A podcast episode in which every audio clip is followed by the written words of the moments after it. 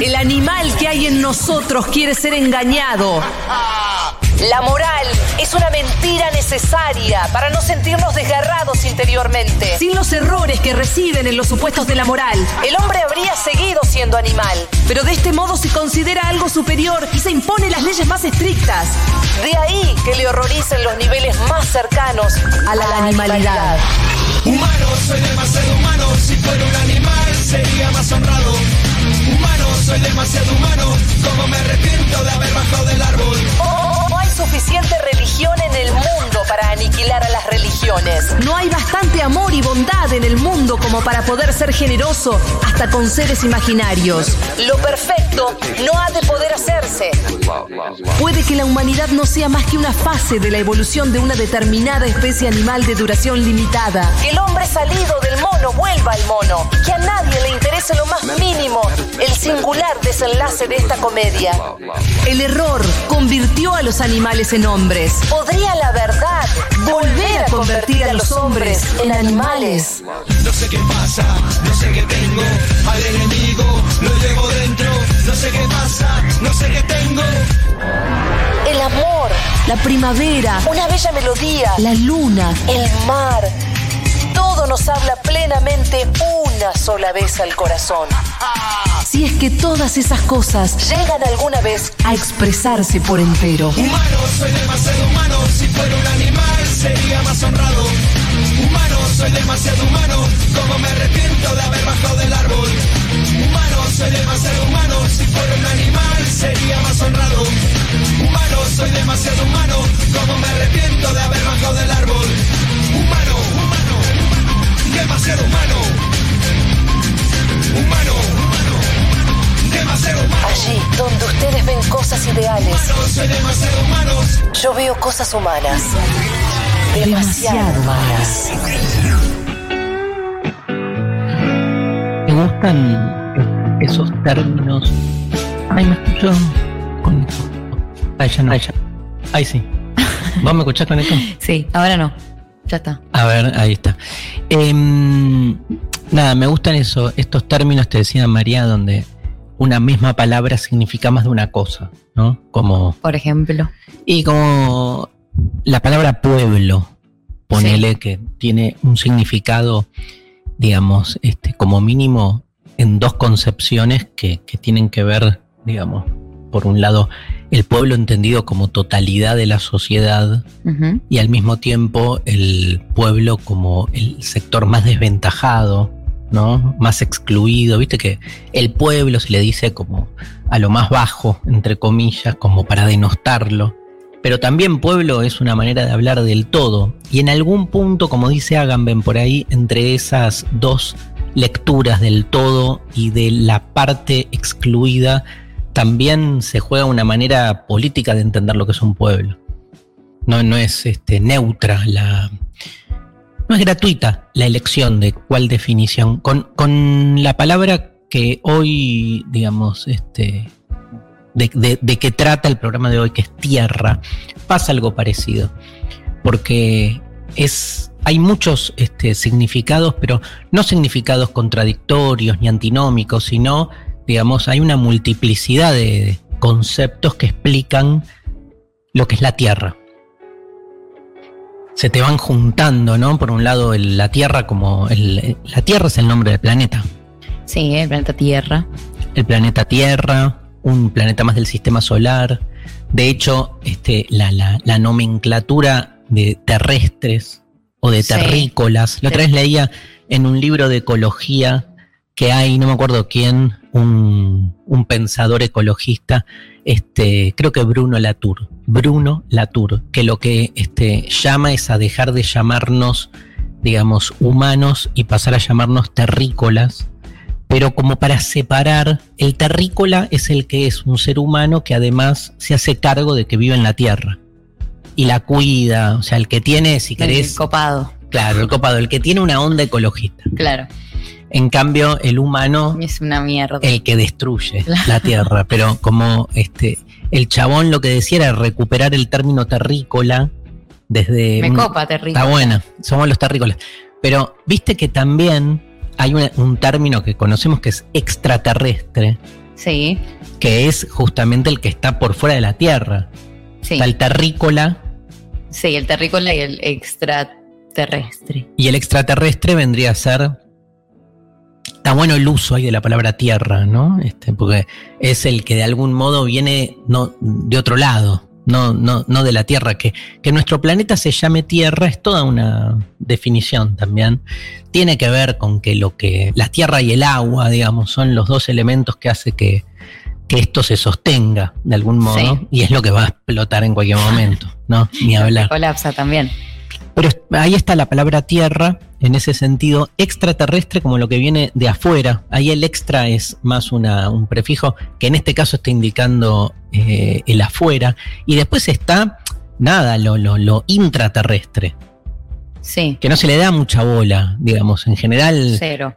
cero. Se piensa como que la, la, la otredad está más allá de la Tierra, pero no más acá de la Tierra. Es, es, es interesante ese más acá, porque, digamos, así como hay un infinito mundo más allá de nuestro planeta, hay un infinito mundo en el interior de nuestro planeta, que es absolutamente desconocido. El- las capas terrestres a las que llegó el ser humano son mínimas, porque además te cagás quemando. Te prende en- fuego. te prende fuego, pero digamos, este, es muy interesante también. Y, y no te olvides que en, el, en la mitología griega, por ejemplo, Sí. el Olimpo, que era el lugar de los dioses, los dioses no eran buenos como, digamos, este, el dios judeo-cristiano. Este, no, no había moral, Claro. como la moral este, más Tampoco tan copado el juego cristiano también, ¿no? No, pero se la da de copado. Se la da de copado, Sí, se la da de bueno, después, ¡pum! De hecho, el infierno, que es lo otro de Dios, está, está, está abajo. Claro. O sea, está dentro de la tierra y en ese quemazón que decíamos recién. De hecho, eso viene de la mitología griega, donde el, el dios de los muertos, que es Hades, Mm. es, este, está en el inframundo, ¿no? Está como sucio. La tierra es sucia. Claro, sí. In- incluso toda la idea de, de, digamos, más metafísica, de la cierta pureza humana y de como este, el, el ideal de trascendencia de lo humano es como sacarse de encima la materia, ¿no? Mm. Y la materia tiene que ver con lo terrenal. Lo terrenal con el tiempo se volvió como sinónimo de, de lo secular, ¿no? O sea, lo terrenal como una categoría espacial, lo secular como una categoría temporal, porque es lo que sucede en el siglo, eso significa. Pero lo terrenal, digo, por un lado frente a lo extraterrestre, por otro lado lo terrenal como naturaleza, la Tierra es el lugar de la naturaleza, nadie le dice naturaleza al, al cielo. Y entonces en esa idea de, de- de lo terrenal como naturaleza, lo sobrenatural, que es como un primo hermano del extraterrestre, digamos, que es lo que Sí. sucede más allá de la naturaleza, ¿no? En realidad, toda la realidad, toda la naturaleza podría, digamos, ser un todo, pero no está asociada a eso. Nadie asocia el planeta, no sé, Venus a la naturaleza, porque No, claro, La- cero. Cero, porque la naturaleza es lo que sucede acá en la Tierra. Este, y por otro lado está la palabra, ¿no? Tierra. Que, digamos, más allá de su acepción planetaria, refiere a la Tierra. A la tierra, tierra. Al barro, barro. Al barro, tal vez. De donde fue mm, este, hecho el ser humano. No te olvides que en, la Cierto. segunda, en el segundo relato del Génesis, Dios crea al ser humano de la Tierra. Primero cre- cre- crea la, la tierra, me imagino. Sí. ¿De dónde la sacas si no? En el principio creó Dios los cielos y la tierra. Ah, bueno, claro. La- o sea, la materia prima ahí. Total, lo separa igual, viste, los cielos y la tierra. Eh, Y después le tira un- una agüita y hace un barro y al humano. sí, no, no, no el, el agüita estaba de Ah, antes estaba también. con la, vino con la tierra en el combo. Sí, de, de, de, de la tierra, no, no es del barro, es de la tierra hacia Ah. Adán. Sí, Lo que le falta es vida al chabón. claro. Porque de la, pero es muy loco porque la tierra, digamos, es orgánica. Este. Está ahí en el límite, ¿viste? Entre lo orgánico y lo inorgánico, pero digo, es de la tierra donde la, la que nutre a este, los organismos vivos. Eh, pero este parece que estaba muerto, vacío, y le meten ahí, le insuflan por la nariz hálito de vida, con lo cual este, aparece también esa idea, ¿no? De, de- de que de la tierra somos, de, ¿no? Esta frase famosa del polvo somos y al polvo volveremos, que tiene que ver con la, la acepción de la tierra como el lugar donde se origina la vida, claramente se nutre, ¿no? La tierra es nutritiva, no comas tierra igual porque Y quizás te cae medio mal. había uno que comía piedras en eh, la historia sin fin. No, había Ay, uno, no uno que comía tierra. Bueno, la momia comía tierra, me acuerdo. Pero Mm, ha- hablo de rico. eso, ¿no? De este, una palabra que se deriva de tierra, que es el entierro. Sí, Porque nada, a los fiambres los metes ahí adentro de. en la tierra también. La tierra se los va, Se los reapropia, digamos. se los come. Sí, se los reapropia y, y- y- y según digamos la- las tesis científicas este, es todo ese es- ese material sí. orgánico es el que se, se- se- se recicla se recompone y va generando vida Claro. o petróleo También. que es parecido escúchame este mm, nada igual un garrón no que te descompongas todo y te vuelvas tierra O sea, termina siendo más, más tierra. tenía razón en la Biblia Tenía razón la Biblia, gente, al final. No me acuerdo si te lo dije en algún programa, pero este Jacques Derrida, eh, cuando define, entre otras cosas, a nuestra cultura, la define de distintos modos, como falocéntrica, carnofalocéntrica, este, nada, le empieza a meter fonocéntrica, nada, de todo. Pero en Mucho el- céntrico. Sí, y, y en un momento la llama sarcófago falocéntrica. ¿Qué? ¿Te la tiré esa alguna vez? No, no, la- no Claro. me suena. ¿Sabes lo que es sarcófago donde van los Tomware? Sí, Este, y van abajo de la tierra. sí, Sarcófago, fago, sí. fagocitar, ¿qué es? Fagocitar. ¿Y comer? Comer. Nunca, nunca dijiste me fagocité. Che, ayer me fagocité. Un eh, no sabés cómo fagocitamos. Ven- venite a fagocitar un ratito. Este, Vamos a fagocitar algo. antropófago es el que se come hombres. Ah, bueno. mm, rico. Riquísimo. Y sarcófago, sarx es carne. Un sarcófago, que es un- una mierda donde se me- metemos a los muertos, Sí. en griego significa el que come carne. Es horrible la metáfora, Horrible, porque lo que haces sí. es, es como que la tierra se morfa la carne y la, la, la hace tierra. Un compost. Es terrible, pero de algún modo el... ¿Por qué Derrida tira, total, un compost? ¿Por qué Derrida tira lo del sarcófago falocentrismo? Porque nos relacionamos para Derrida con el mundo animal Mm, de ese modo sarcofágico. O sea, en el, en el comer carne en el sentido de, digamos, de, de matarlos para eso, ¿no? Pero es, eh, más allá de la crítica que hace Derrida, es muy impresionante la idea del sarcófago como lo que come carne. Un sarcófago es un lugar donde se, se come carne, una sociedad sarcofágica, ¿no? Es la que procesa la carne y la hace comestible, está terrible. Comemos cadáveres. Sí, La comida es básicamente, salvo que te comas un, no sé, un bicho vivo, claro, ahí es. También igual es terrible. todo es terrible.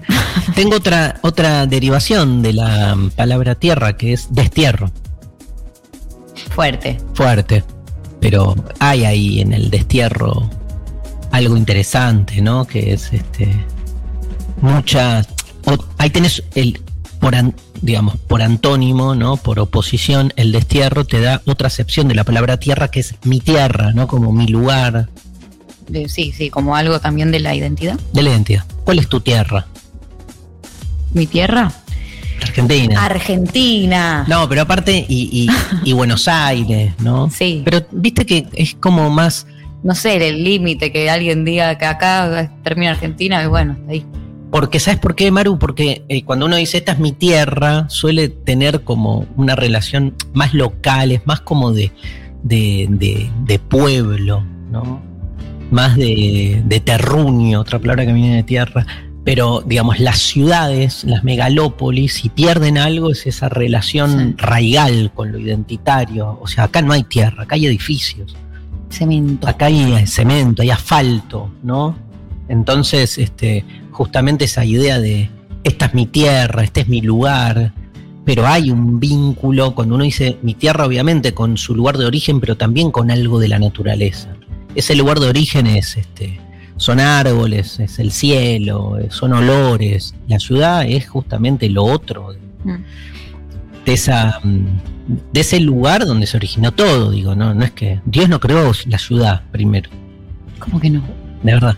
Creó este nada, las ciudades este en realidad que eh, en, en el origen eran simplemente entrecruces de distintas tierras, se fue chupando y expropiando todo lo, terrenal, ¿no? Pero mira qué loco con todas estas acepciones que dimos de la tierra, ¿no? Este, cómo podemos ir pensando una especie de, de construcción de nuestra subjetividad a espaldas de la tierra. Somos en general, como los seres humanos, tenemos una relación bastante conflictiva de, de desafección con la tierra, de pelea contra el planeta. Sí, sí, como que cero, ahora un poco más, pero digo, cero Sí. vínculo, cero, cero, Cero noción, cero eh, empatía, cero eh, conexión, cero nada, menos viviendo en ciudades, ni hablar, ¿no? Ni hablar. Pero- Y, y además que hay toda como una mm, eh, un no tomarse en serio todavía, hace rato ya, pero todo lo que es la, la, la práctica o la militancia ecologista o ambiental, la podemos llamar de distintos modos, este, todavía no, o sea, está aprendiendo cada vez más en muchos grupos eh, activistas, pero sigue siendo como que lentamente se va incorporando a la agenda, la ley de humedales es un quilombo, la ley de etiquetado fue otro quilombo. sí, pero como que en el sentido común, eh, En el sentido común es como No, rompe no bola. rompa la bola, Claro. está todo bien, sí, no sé qué, anda, anda a laburar, eh. ¿Qué Sí, me importa? sí. ¿No? Como, o algo de no me cambia, o. No me cambia no ahora. no, ahora- No lo voy a ver. No lo voy a ver, no me cambia, no, Sí. no lo veo, no, no tengo problema. Como, ¿Por qué tengo que hacer algo?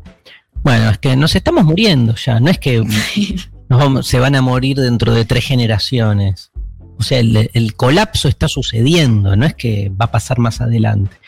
También es cierto que uno patea para adelante, ¿no? Y entonces, este, hoy, y también hay otra, Maru, que más de, de los grupos, si querés, más politizados en términos tradicionales, esto de no me rompan las bolas con la defensa del ambiente cuando la revolución pasa por otro lado se lo ve como políticamente inofensivo, ¿no? Sí. Y, y sin embargo, los que creemos que, que lo personal es político, es en esos lugares en los que no, no nos detenemos, eh, donde más hay que estar presente y pegar algún cambio porque transforma concretamente las condiciones de vida.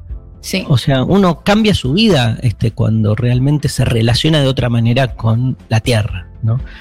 ¿Cuál es la consigna de hoy hablando de todo esto, María Stanraiva? La consigna de hoy es: ¿cuáles son tus tips para cuidar el planeta? Me encanta. Tips para cuidar el planeta. Así, tips para cuidar el planeta, entendiendo que el planeta está estallado. Sí, está hecho mierda. Sí, hay, lo- hay, hay toda un- una onda eh, mal llamada colapsología, pero está Ah. corriendo el, el- el término, en, en el cual se pone como... Hay, hay una discusión muy fuerte acerca de este, cuánto falta para que el planeta explote. ¿Te acuerdas de la serie El Colapso? Sí, justo pensé Sí. en eso. Eh, recomendadísima. Eh, Serie francesa, Serie francesa. Son capítulos muy cortos. pocos minutos. cámara, plano secuencia, una cosa increíble. Muy bien hecha. muy bien hecha. Y digamos, eh, ahí muestran esto, ¿no? Un día de repente vas al supermercado y escuchás por los parlantes, se suspenden las ventas y nunca más nadie vendió comida. Sí, chau, se terminó todo. Se terminó todo y explotó el mundo. Pero la- ma- mañana, o sea, no, eh, no está situado en un Ya. futuro. Es ya, es inminente, se dice, ¿no? La categoría temporal es el colapso es inminente, puede estar sucediendo ahora. Este, como la muerte, la muerte es inminente. Eh, no porque te estés muriendo de verdad ahora, sino porque te podrías morir ya. Este, con el colapso es algo muy similar, digamos, esa comillas muerte del mundo puede estar dándose ahora, pero no, no es una interpretación vacua, es, digamos, la realidad material de un mundo colapsado. por la intervención, digamos, tecnomercantil del ser humano, que este, en, ese concepto tan discutido que es el del antropoceno, es el ser humano el que está con sus decisiones, entre comillas, civilizatorias, generando una transformación geológica de la Tierra este, que la lleva al punto de su extinción. Sí. ¿no? Este, entonces, bueno, ahí justamente esta idea de recuperar la tierra o mi tierra, me parece que va juntando un poco todos estos conceptos. Bueno, nada, eso, tips para... Cuidar el planeta. ¿Y qué decimos? Y acá, ¿te, ¿querés que te lea lo que...? No, a ver, ¿qué dice nuestro staff? Les cuento lo que dice nuestro staff eh, con la consigna cuáles son tus tips para cuidar el planeta y ahora vamos a comentarles eh, luego el- un montón de premios que tenemos para el día de hoy. Eh, acá Lali Rombola nos dice, separo la basura, trato de no usar tanto plástico, intento tener la mejor relación que puedo con la naturaleza. Es un montón lo que hace Lali. Parece que es esos lugares donde decís, ¿para qué me voy a tomar el tiempo en separar la basura si total el 98% de la población mundial se caga, ¿no? Sí, Pero bueno, es, hay- es ahí, justamente. es ahí, no solo eh, más allá de, de hasta qué punto tu práctica tiene, digamos, un efecto concreto en este, las eh, configuraciones generales, sino que al uno dedicarse a, a reciclar o a separar basura, uno está eh, llevando su vida para ese lado. Mm. Es como, viste, tiene algo de... En, de- en- en lo subjetivo decís. Sí, o- pero no solo en lo subjetivo, tipo, este, eh, eh, me quedo bien con mi conciencia y me cago en lo, en lo que le pasa al resto. no, como que redimensionás también Redimensionás tu relación con las cosas, eso, total. Desde ese lugar, ¿no? Ahí, como más de- desde el paradigma, como de te posicionás como, como que ya te estás poniendo otros anteojos para ver el mundo, digamos. y hay algo de tu propio ser que está mutando también. Porque tú, cambia tu relación con el tiempo, porque, digamos, este, separar la basura no es solo separar la basura, es tomarte tiempo para eso. Es lo, esa conciencia ambiental, no es conciencia solo mental, es, digamos, este, un cambio en este, los tiempos que te tomas para hacer las cosas, en cómo diseñas este, tu hogar, por ejemplo. Entonces, eso es políticamente transformador, pero porque transforma tu forma de vida Sí, sí, la práctica. la práctica concreta. En la biopolítica, el poder invade la vida eh, enteramente, administra cada segundo de productividad que uno tiene. Entonces es una forma de recuperar cierta libertad. ¿Qué más nos dice el staff? Eh, Iván nos dice desprender viejos hábitos, incorporar la información nueva y hacer un uso más responsable de los recursos. Total, me, gusta lo de incorporar información nueva, estar como abierto, ¿no? A, interesarse en el tema, como hace algunos años venimos haciendo muchos con el feminismo, que es escuchar, ¿no? Hay Sí, mucho sí. para escuchar porque está mucho tapado en relación a esto. Eh, yo estoy, yo eh, ando por la onda comer mejor Vamos. como tip, pero comer mejor no solo para tener un cuerpo más sano, porque ese comer mejor tiene que ver también con el cuidado o el respeto de toda la cadena de producción de donde proviene la comida. Claro. No te digo que ya estoy un 180 grados hecho otro, pero la estoy peleando. Bueno, pero tampoco de un día para el otro Obvio. uno puede dar vuelta a la tortilla, Obvio, sí. obvio, pero bueno, es eso, es como darle más bola y tener más conciencia de la procedencia de las cosas. Mm. Ya no me es lo mismo, ¿viste? Este, de dónde viene. Y cuando digo de dónde viene, no significa que el producto esté hecho verga, que esté contaminado, sino, digamos, este, de dónde viene en términos de explotación social, en términos este, hasta económico-políticos. Todo me interesa a la hora de decidirme a meterme algo en la boca. Acá Mariana nos dice, no como carne y trato de no comer nada que provenga de la industria alimenticia. Separo de la basura las cosas que se pueden reciclar, trato de no desperdiciar agua. Ese es mi mínimo aporte. Me encanta lo de no desperdiciar agua porque este, va un poco en esa línea. Siempre hay un pelotudo que se pone atrás y te dice, eh, este, no desperdicias, cuidas el agua, pero tenés la luz prendida. Como Siempre, pero que siempre hay un pelotudo. Siempre, es como la, siempre hay algo que marcar. La digamos. frase es siempre hay un pero que si también tratamos de ser 100% como algo absoluto es imposible porque no vivís, eh, o sea, tenés que vivir en otra realidad. Yo creo que como venimos diciendo en muchos programas, eh, la- a la hegemonía se la deconstruye. Y se la va deconstruyendo desarmando lugares comunes. No es que frente a lo hegemónico uno plantea una hegemonía mayor o mejor, porque caes en la misma boludez. Sí. Entonces, este, nuestro sistema, nuestra civilización del civilización de consumo se caga en el cuidado del planeta. Sí. Frente a eso, no derrochar agua es, ya es una, ya, digamos, es un estiletazo. Es una, una decisión. Es un- una modificación. Así que, bien, Mariana. y- o sea, Vamos. no es que tiene que vivir 100% en el paradigma, porque ni sabemos qué es lo otro de la sociedad de consumo. Estamos recién viendo, o sea, yo tampoco estoy con la de abrazar árboles, ¿viste?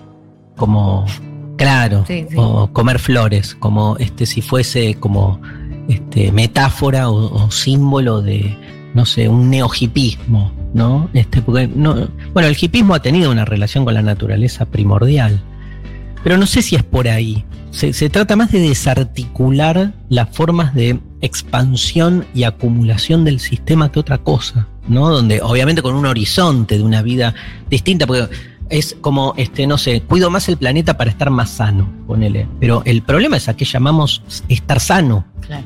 Porque si estar sano sigue siendo lo que este, el- la hegemonía médica sostiene como salud, que implica la ingesta despiadada de farmacéuticos, ¿no? de fármacos permanentes, entonces me cago en ese concepto de salud. Entonces es, todo se te empieza a desmembrar Mm. a, a zamarrear cuando empezás como a tirar un poco del hilo. Entonces, eso es lo que a mí me gusta de la deconstrucción, este, como es poner en jaque lo que en realidad siempre funciona normalmente. Y desde Adán y Eva en adelante nos creemos que el planeta, que es la Tierra, es un reservorio de recursos a nuestra disposición. Más porque hasta Sí. en la Biblia Dios dice, bueno, toma, te creé el mundo para Te que... di, te, di todo esto y bueno, vos haces lo que quieras. Ah, bueno, joya, ahora voy a hacer mierda todo porque total Dios me lo hizo mierda. para mí Total. y yo hago lo que quiero porque es mío. Bueno, no. Lo hicimos mierda. Gea, la diosa de la tierra, ya vamos a hablar un poco de ella, también, digamos, muestra en, en, eh, en toda su, su dimensión cómo fue vejada permanentemente por Urano. El cielo no hizo otra cosa que violarla durante siglos, milenios. Este, y después el otro dios de la naturaleza es Pan. Pan. Pan. Pan El lactal. pan, eh. Sí. Pam, pam, pam, pam, pam, pam, pam. ¿Sabías? Eh, Pan. ¿Que se llamaba pan? Sí. No, Pan. Em, Pangea. ¿Qué? Pangea, que es un sándwich. no, se le di, Pangea se le dice a. a la, ¿Qué? a- ¿Drogas? a la tierra. a la- Ah. a- necesito, no tuve clases de ciencias naturales en el colegio, pero Mira, em, la Pangea no es don- como estaba toda la tierra antes que se separen mira, no sabía. los. Ay, necesito alguien que me diga que lo voy a googlear. Dale. Te quiero decir algo. Este, Pangea. Pangea fue el gran supercontinente que existió al final. sí, está bien, es lo que decía yo. Antes los continentes Mirá. estaban todos juntos, se le llamó Pangea. Pan, que es el dios de Pero la no sé si viene de acá. y de- pan es todo en griego. Ah, entonces tiene sentido. Pan, que es el dios. Pasa un auto. Pasa- Que es el dios de la naturaleza salvaje. Sí. que era como Ah. el, el- el- el inverso del Minotauro. Era eh, cuerpo de cabrito Sí. y torso y cara de muchacho. Ok. Viste, el Minotauro era toro, Un chabón con. cara de toro. Claro. Acá es al revés. Era como medio, era muy, muy vengativo, hacía quilombo. Porque es, tiene el- tenía el, el salvajismo propio de una naturaleza agreste. Pero, ¿cuál- o sea, ¿cuál era. ¿Hasta dónde llegaba Gea y dónde Pan? Gea es la tierra como si querés, este, más general, más abstracta. Pan era la naturaleza salvaje. Entonces la vegetación era el que hacía Ah. que existiera todo eso, digamos. En cambio, Gea es más parecido a, a la Tierra como planeta, Bien. este, aunque es dadora de vida, hoy. Después está Demeter, que era la diosa de la fertilidad. Como que iban Tam- todos medio juntos. Sea, no, no, no es que lo puedes pensar como claro. O sea, Hasta acá, esto era de Gea, No. esto es Pan. Bien. Y entonces, este, viste que los dioses no, no mueren. No, tienen esa. Oh, es- esa característica, Característica. por eso impacta tanto el dios ha muerto de, de- de Nietzsche. Pero hay un único dios que murió. pan. Pan. Lo matamos. Lo matamos. No. Aparte, es muy tétrico el muere. relato. ¿Cómo lo, cuenta Plutarco en un libro que se llama La obsolescencia de los oráculos. Claro. Y dice que un día un marinero llamado Tamus pasa al lado de una isla y desde la isla escucha una voz, pero que sale como del océano, que le grita, ¿no? Este, cuando llegues al próximo puerto, avísale a todo el mundo que el gran dios Pan ha muerto. ¿Qué? Y es como, es como, se lo toma como el fin de un ciclo a veces, ¿no? Porque es como que muere, pero no muere cualquier dios, muere el dios de la naturaleza. Ya nos habían avisado todo. Sí, boludo. Ya estaba, estaba todo ahí. Plutarco tiró toda la data. Grande Plutarco. Pero ¿eh? se murió solo, pa, me da un poco, o sea, me siento El mal. único Dios que ha creer Es el muerto. único. Bueno, Sophie Cornell nos mandó, tomo bastante agua por día, entonces, para no comprar tanta agua embotellada en plástico, hiervo el agua de la canilla para purificarla y luego la enfrío para tomar. También trato de no generar desperdicios innecesarios. Igual siento que no sirve de mucho lo que hacemos de manera individual. Y bueno, esa es la duda y esa es como la, la, la, nada, la discusión típica, ¿viste? Este, que hace que además uno sienta que no tiene sentido lo que hace. Bueno, eh, Tenemos premios. tenemos premios. ¿Qué sorteamos? Estamos sorteando para quienes nos respondan a través de las redes, a través de YouTube, eh, cuáles son tus tips para cuidar el planeta. En primer lugar, el libro Furia Travesti, que Sí. está aquí, Mostralo. lo muestro. Eh, muy bien. eh, de Marlene eh, Bayar, Guayar, de editorial Plan, eh, Pay 2, del Grupo Planeta. Sí. En segundo lugar, el Marlene Guayar. Con prólogo de Camila Sosa Viliada. Perfecto. Divino. Sí. Eh, en segundo lugar, el libro Cuentos Secretos de Aurora Venturini de Editorial Tusquets del Grupo Planeta, librazo que yo, si no estuviésemos sorteando, me lo robaría. Sí. Y en tercer lugar, para les oyentes de Rosario, atención, atención a de Rosario. Todos los oyentes de Bueno, Rosario y alrededores. y alrededores. Y si son de Buenos Aires y, ganan y se quieren ir a Rosario, Rosario, son tres re. horas por autopista. obvio. Estamos sorteando un par de entradas para el show de Construir el Amor. ¿Es posible el encuentro amoroso? La función eh, que va a estar... de nuevo. ¿Es posible el encuentro amoroso? No. El otro día se lo pregunté a Luciana Pecker con ¿Y qué te dijo? Sí. Bueno, por eso debatimos Saran. con la PECAR. En el Teatro El Círculo, el próximo martes 23 a las 20.30 horas. Vas a estar entonces con Pecker eh, debatiendo esto. Sí, te cuento porque vos justo vas a teatro, ¿no? Yo justo no puedo. No, no, que, Ah. que no estoy. Ah, que no está. De paso me entero que te vas. Me-. Un gran abrazo a toda la gente de Viedma, Río Negro, que estuve el, Estuviste. el fin de semana, el viernes. Hermoso, vino la gente a la calle, hicimos una charla de casi dos horas. Qué lindo. Las fotos que vi se veía hermoso. Tremenda. Gran abrazo a la gente de Viedma, gracias. ¿eh? Volveremos. Bueno, Y en cuarto lugar, los vinos Stocco de Viani de la bodega Medrano Social Club, arroba Medrano Social Club en Instagram. Eh, estamos sorteando todo esto para eh, quienes nos tiren sus tips para cuidar el planeta. alguien que viene de tierra adentro, pero en Uruguay, es nuestra gran amiga que estuve eh, hace unas semanas cuando fui a Uruguay, estuvimos tomando un cafecito, charlando mucho. Mi gran amiga Ana Parada, Ah, que amo toda su música, pero el disco uno, hermoso. pobre, un músico es lo peor que le podés, tipo, como que el primer disco es lo más y después, pero me gustan todos, pero el primero me emociona tanto. Y este tema, Tierra Adentro, de alguien que vive hoy en una chacra, Ana, digamos, decidió este, vivir de ese modo, así que en homenaje a la amistad y al tema de hoy, arrancamos con este temazo de Ana Prada, Tierra Adentro. Bueno, muy bien. Les recordamos entonces que les estamos preguntando cuáles son sus tips para cuidar el planeta, que quienes lo hagan participan por un montón de sorteos que tenemos en el día de hoy. Ya estamos recibiendo un montón de mensajitos, este, saludos desde muchos lados. También nos pueden contar desde dónde nos están mirando barra escuchando. Eh, tenemos, por ejemplo, acá eh, nos dicen, hola, saludos desde Asunción, dice Luis, un saludo para Luis.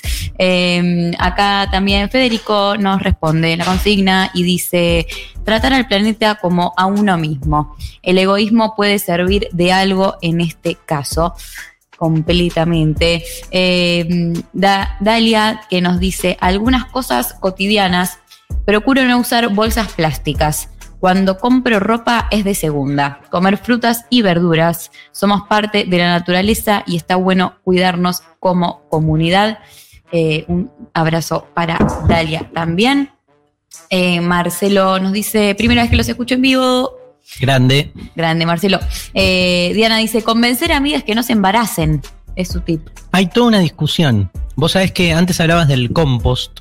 Sí. Hay una autora que algún día tendremos que hablar. Acá en Argentina hay gente que la lee mucho como este, en, en filosofía, pero también en ciencias sociales, que es Donna Haraway. Sí. que tiene como todo, está con una especie de utopía del compost, sociedad del compost. Pero Donna Haraway, digamos, tiene como toda una idea de, antes de traer gente al mundo, dice, justicia reproductiva, creo que se llama el concepto, es más importante como aliviar y generar justicia entre los que viven acá.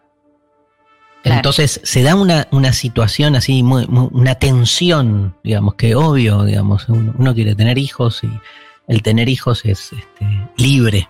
Este, pero al mismo tiempo hay, hay como un, esto que dice la oyente, ¿no? La conciencia de desde qué lugar seguimos trayendo gente al mundo cuando todavía no estamos resolviendo los problemas acá.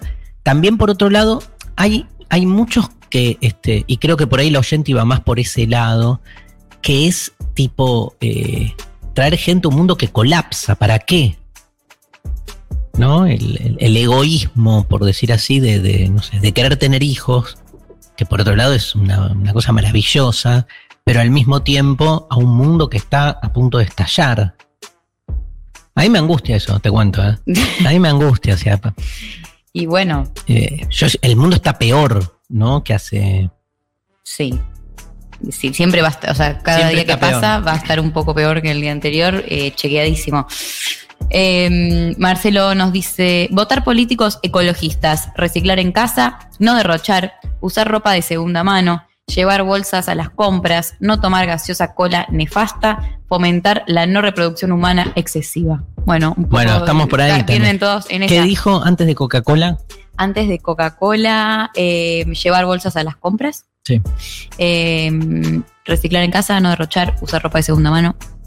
Me acuerdo que cuando estaba en la primaria nos hicieron hacer como un, una excursión, era, no era una excursión, era como un- una actividad que derivaba después en una excursión a la legislatura, pero teníamos que, los de séptimo grado, eh, pensar en un proyecto como que se pueda presentar como posible futura ley.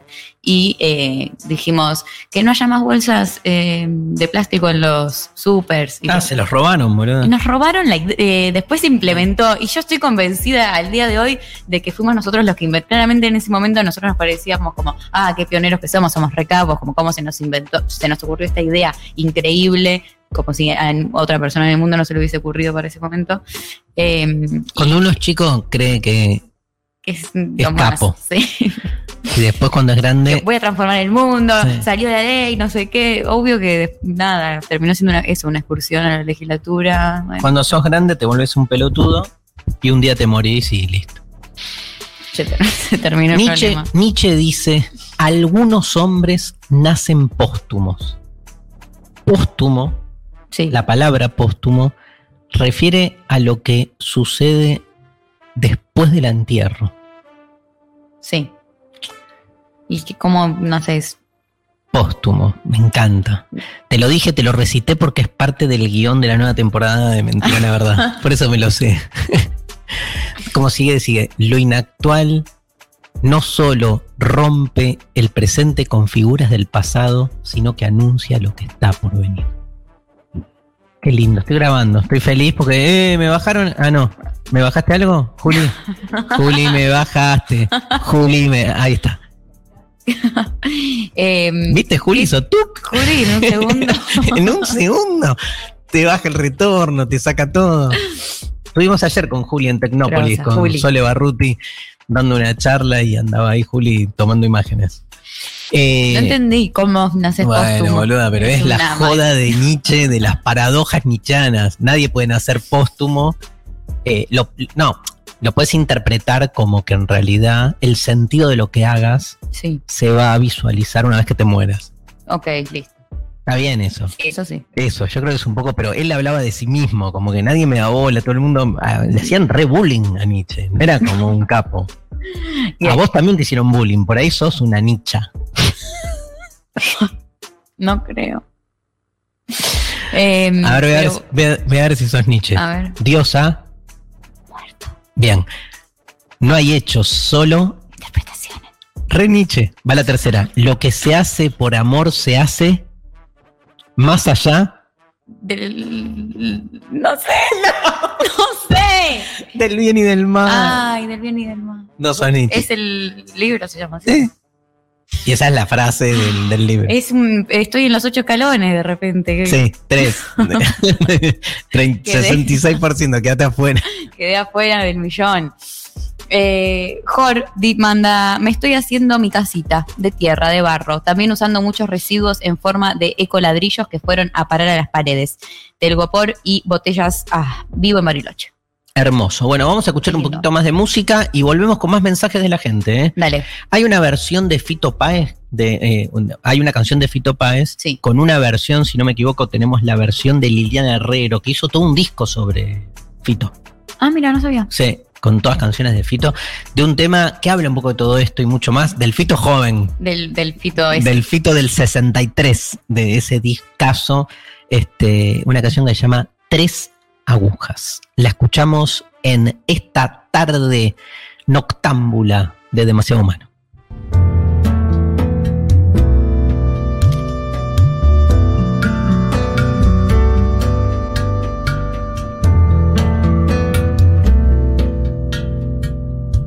Los barcos viajan de país en país, la luna no siempre es la misma.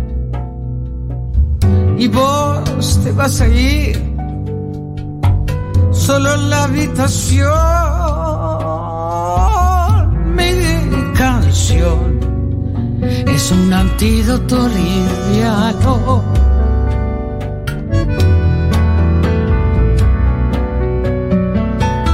Es algo así como cansarse de todo. Todo sigue dando vueltas. Estoy abriéndome. Estoy cansándome.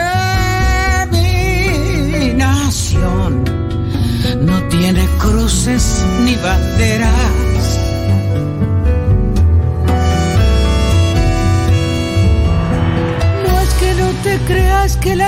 Cosas han cambiado un poco. Es mi corazón quien decide entre el mar y la arena. Necesito verte antes que sea demasiado tarde.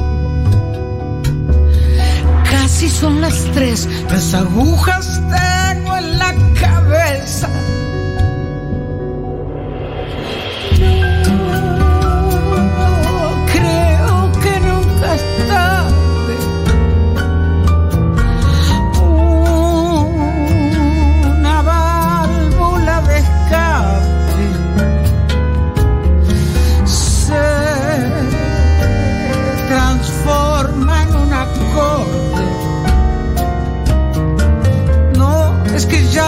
acorde. No,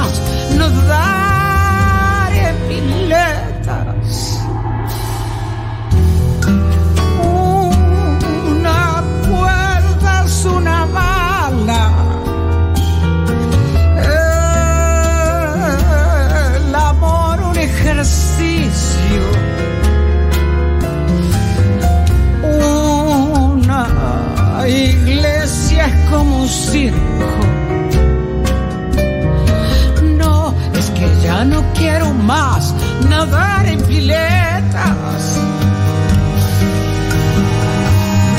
Está partiendo el mundo por la mitad, están quemándome las velas, están usándome, están riéndose y mi canción es un antídoto liviano. Aquí más, quiero cambiar, cambiar para sentirme vivo. Y te daré una flor. Están riéndose. Oh, mi amor, estoy tranquilo pero herido.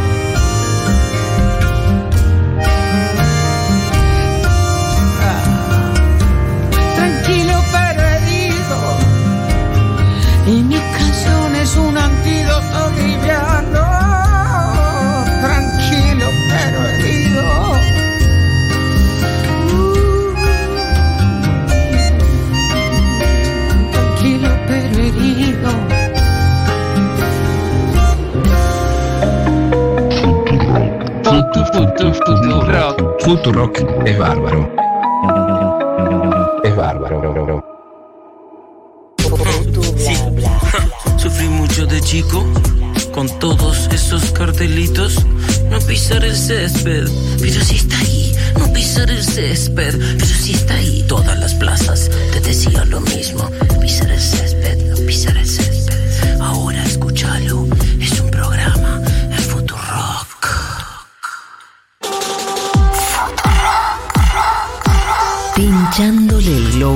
Ansiedad. Globo a la ansiedad. Futuro.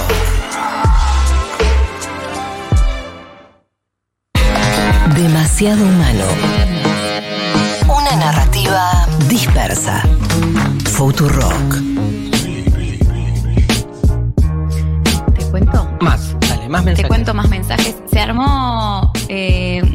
Una mini ronda de chistes, parece. A ver. A partir de lo que eh, dijiste de Nietzsche, eh, Jorge tiró eh, la siguiente, el siguiente mensaje. Ya me voy a morir y se van a acordar de mí, forros. Pero Nietzsche, no podemos poner eso. Bueno, mejor pongan, hay hombres que nacen póstumos. Mi amor. Y después, y después Lucas que puso, solo sé que no sé nada, dijo Sócrates y se ahogó. Ok. Porque no No sabe nadar. Es bueno. ¿Te gusta? Me hizo reír más el de Nietzsche. Bueno, más mensajes eh, que nos están mandando. Eh, Lore o Yore dice, al consumir barra comprar, tener en cuenta la basura que generamos con los envases y envoltorios y hagámonos cargo de ella. Yo tengo, tenía cero, tengo todavía, porque la verdad es que no la tengo del todo, noción de cada cosa que se compra, todo lo que implica de plástico. de que, Total. viste, es como que no, no sé, hubo un momento que claramente me di cuenta que eso generaba un montón de basura y que no estaba bueno, pero Claro. como que no, no lo tenía incorporado. Eh, Leticia dice, mi granito de arena es básicamente bajar el, el consumo al mínimo. Eh, Alejandra que nos dice, no usar bocinas o claxons que contaminan nuestro ambiente, alrededores, mente y sensibilidad. En general no, no se le da bola a la contaminación sonora. No, y es, yo me sumo, me subo a esa militancia. Sí, es tremendo, boludo. Nos, nos, nos clavan cada Rodeado de de ruido. ruidos. Más Todos. nosotros que vivimos con la ventana a la calle, es tremendo. insufrible y apenas salís un poco de. Ni siquiera Sí. de la ciudad, a veces eh, a otros barrios ya lo Ujú. sentís distinto, pero en las ciudades es insoportable. Y el nuestro amigo que pasa por acá, Mm. el de compro, ladera, Compro, compro. Ese, pero. mm, ese contamina también. el- Sí, bueno, pero todos, digamos, este, la- el, el bocinazo permanente es. ¿Por qué alguien le puso una vez una bocina? Lo enti- entiendo igual las funciones que cumple, ¿eh? me Sí. parece que Se va a la mierda. era me- quizás era un poquito menos, no, no sé, Ah. rediseñemos el auto. Más mensajes. Eh, Lar dice, tengo una granja orgánica como carne de cordero, leche de vaca y pollos que se engordan al natural. Es increíble si tomamos dimensión sobre los problemas que traen las granjas convencionales. Claro. Eh, Ruth dice, te amo Darío. Ay, Ruth, gracias. Eh, no, pero con respecto a, la- a las granjas industriales, Sí. es realmente, o sea, hay, hay todo otro aspecto que tiene que ver con la crueldad en la industrialización y consumo de la carne animal, Sí. que cuando que en general eso funciona porque uno no ve. Vos te clavas un sándwich de jamón y queso Sí. y, y- y ves como una especie de, de- de lámina, que es el jamón, que no la asociás a un chancho muriendo, pero no solo muriendo para sacarle de su pata ese jamón, sino que vivió toda su vida en función de ser jamón, digamos, ¿no? Sí, Digamos. sí, no es que nació por ahí, fueron, lo agarraron Claro, hicieron jamón, lo no, que lo cazaron. fueron, lo produ- produjeron. Sí, para eso. Claro. O sea, ahí, eso es la administración de la vida en función de algo que poco tiene que ver, digo, este, no hablamos, este, por lo menos hasta donde sabemos, en lo animal de realización, obvio que no, pero por lo menos, no sé, correr por un campo, ¿viste? O sea, el, Sí, sí. el animal está directamente este, pensado su vida, que es una vida supuestamente libre, para el usufructo de este de, de- para su usufructo en tanto recurso de alimentación del ser humano. Entonces está industrializada su existencia, ¿no? Eh, tremendo eso, porque además está llena de crueldades. Sí. Al cosificarlo, y, o sea, un, un chancho no es un chancho que deviene jamón, un chancho es un jamón, en, digamos, se lo piensa como desde su ser insumo. Y entonces se redefine su vida, incluso su nacimiento, ¿no? Entonces algo se, se, se- se fue a la mierda ahí. Me angustia. Sí, una cagada. Malísimo. Eh, Mary dice, adoptar el veganismo como forma de vida, hay que cambiar los hábitos desde raíz. Chapa dice, siendo por la calle y no encuentro un tachito de basura, me guardo el papelito hasta que llegue a mi casa y está muy bien. Y hay gente que no lo hace y me dan ganas de romperle la cara. Eso, Eso dice- no, lo no, lo- lo agrega nada. Bueno, Eso lo agrego yo, porque ¿cuánto te puede costar? eh, si no tenés bolsillo, en algún lugar te lo metes, no sé. total. Eh, después también dice Fede, saber de dónde sale lo que como, consumir lo local, no Re. comer nada de origen animal. Bueno, toda una decisión, ¿no? Sí. Ana Laura dice, compro solo lo que necesito y sé que voy a usar. Es un montón, Es ¿eh? un montón, está buenísimo. Acá, en, no sé si estás leyendo de Twitter, Carly Mancu dice, composto en el balcón, separo residuos, compro productos agroecológicos en Alma Cooperativa. Pasó el chivo, Bien, bien, este, pero sé que las acciones individuales no bastan. Hay que militar para que las empresas contribuyan más al cuidado del planeta, como por ejemplo lo exigiría la ley de envases, que está en el medio de un quilombo enorme. La ley de envases, sí, sí. Este, qué difícil, así, la verdad. Re, ¿Sabes que están votando en Chile, no? En este, ya cerró Ah, la elección. ¿y? No, un horror. Ahí estoy entrando 30% de mesas escrutadas y está saliendo primero el candidato de la ultraderecha, José Antonio Cast, que quiere derogar la ley de aborto, por ejemplo, entre otras cosas. Segundo, el candidato de la izquierda. Hay balotage, ¿no? Pero Bueno, vamos arriba. Este domingazo. Eh, ¿Te sigo leyendo? dale. Me angustié más. O sea, si ya me había angustiado antes, ahora me Y angustié es domingo, aparte. más. Sí.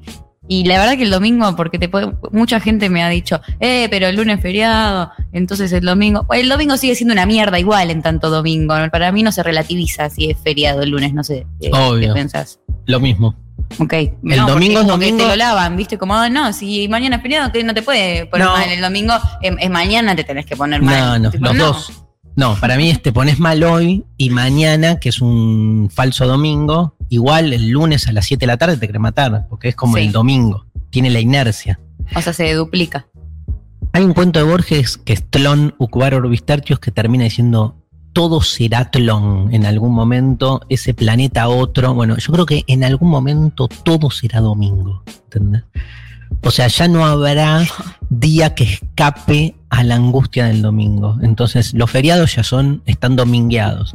Después se va a dominguear no sé, el, el lunes, que tiene algo de, de- de domingo. Sí, el lunes es como... re residual del. Claro, es, es un domingo residual.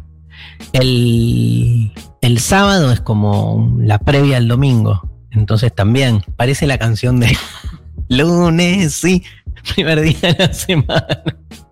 No vamos a trabajar, no vamos a trabajar, no vamos a trabajar. Domingueame la. Bueno, Paula dice: repararse. No vamos a no- trabajar, no. no consumir al pedo, menos plástico, informarme y divulgar. Tremendo, bien ahí. Fiorella, no pensar que llegue, nunca se que, o que llegue, nunca se termina. No consumir animales, no consumir en general, compostar, reciclar en casa, haciendo obras de arte en vez de consumir eco au- y autosustentarme. Bueno, Eh, tenemos gente con, muy, con mucha conciencia. Sí, la verdad que re bien. Re bien, Sí, re. Yo esperaba menos, ¿eh? lo subestimábamos. Yo creo que sí. Bueno, le vamos a escuchar un poco de música y se vienen los audio y videos que preparó Mariana Collante, que hoy se viene con un librazo. de- Tranqui, hoy viene Hoy viene tranqui con a romper nada, todo, No Mariana. adelanto, pero a escuchar la Mariana, este No vamos a adelantar, pero Sama. No. Ay, Pensé que estábamos haciendo toda la cosa medio la ángel de britesca, viste, de No, no. eh, rialesca de te tiro, pero la primicia, pero no te digo el nombre. sí, pero no, no me salió. Em, ¿Qué querés? YouTube, Sky Bellinson, The Doors. The Doors. Vamos con los Doors, entonces, a pedido de María Stanriver, Note to Touch the Earth. ¿Cómo me salió? Muy bien. Bien, vamos todavía. The Doors en este, la intermedia de Demasiado Humano. Demasiado humano. Demasiado humano. Artefacto filosófico. Arrancamos con todo, con el tema del día y vamos a escuchar este primero y antes que nada a Eduardo Galeano. Eduardo Galeano en un documental de Canal Encuentro llamado Los días de Eduardo Galeano habla sobre una fecha, primero de agosto, Madre Tierra, lo escuchamos a Galeano y lo comentamos. En los pueblos de los Andes se celebra hoy la fiesta grande de la Madre Tierra, la Pachamama, y bailan y cantan sus hijos en una jornada inacabable, mientras la van convidando a la Madre Tierra con sus manjares de maíz y, y también con sorbitos del trago fuerte que les moja la alegría. Y al final le piden perdón, perdón por tanto daño, tierra saqueada, tierra envenenada, y le suplican que no los castigue con más terremotos, sequías, inundaciones y otras furias. Esta es la más antigua fe de las Américas. Ella, la madre, no habita el cielo, vive en las profundidades del mundo, porque la tierra que nos da de comer es también la tierra que nos comerá. Sarcófago. La tierra que nos da de comer es también la tierra que nos comerá.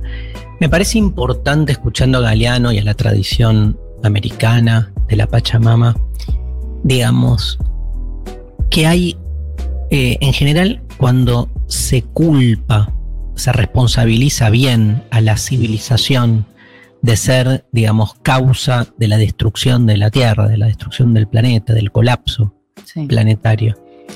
Se suele asociar la idea de civilización a la cultura eurocéntrica. Entonces uno dice, bueno, la culpa la tiene la civilización. No. Civilización obviamente es un término asociado a la forma social europea. Mm. Europea occidental, ¿sí? le saco incluso lo europeo si quieren, al paradigma occidental. Lo que hay que recuperar es que hay otras formas de civilización distintas que este, están atravesadas por otros valores, por otros criterios. ¿Viste? Es lo mismo que cuando se dice no sé, este, tales pueblos en realidad son irracionales. No, tienen racionalidades otras.